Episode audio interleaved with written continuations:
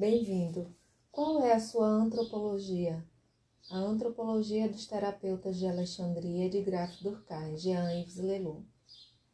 Há uma quarta visão do homem. Nela, nós reencontramos as três dimensões anteriores, como que atravessadas por uma quarta dimensão.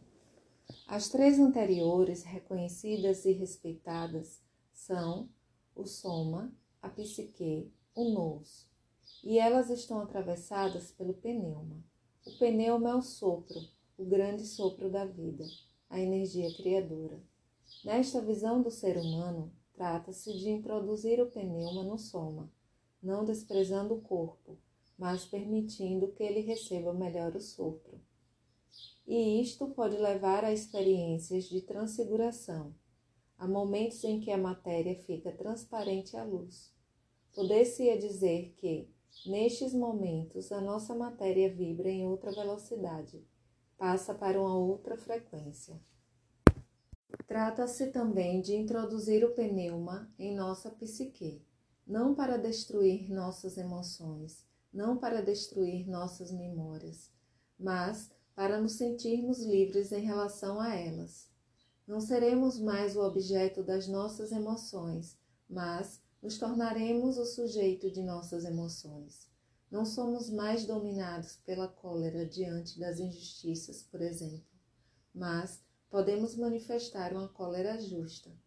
Não somos mais dominados pelas emoções, mas somos o sujeito dessas emoções.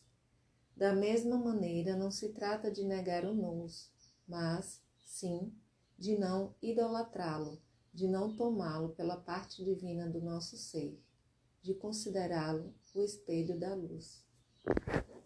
Vocês sentem a diferença que essas visões antropológicas terão no mundo da educação.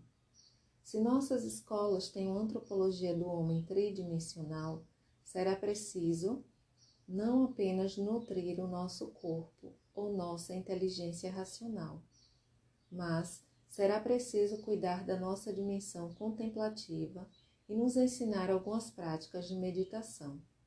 Na visão pneumática do ser humano, o terapeuta, que é um psicólogo, cuida do corpo, cuida do psiquismo, cuida do nous, pratica a meditação e respeita todas estas dimensões.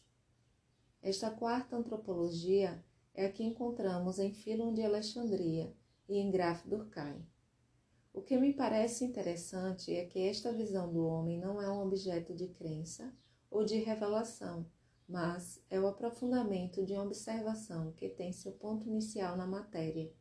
É preciso interrogar-se sobre o que anima esta matéria e entrar neste silêncio existente no íntimo de todas as coisas. Entrar neste sopro que não destrói nada do que existe, mas que abre o coração e o torna livre que abre a inteligência e a torna livre em relação a tudo o que ela sabe e a conduz um pouco mais longe.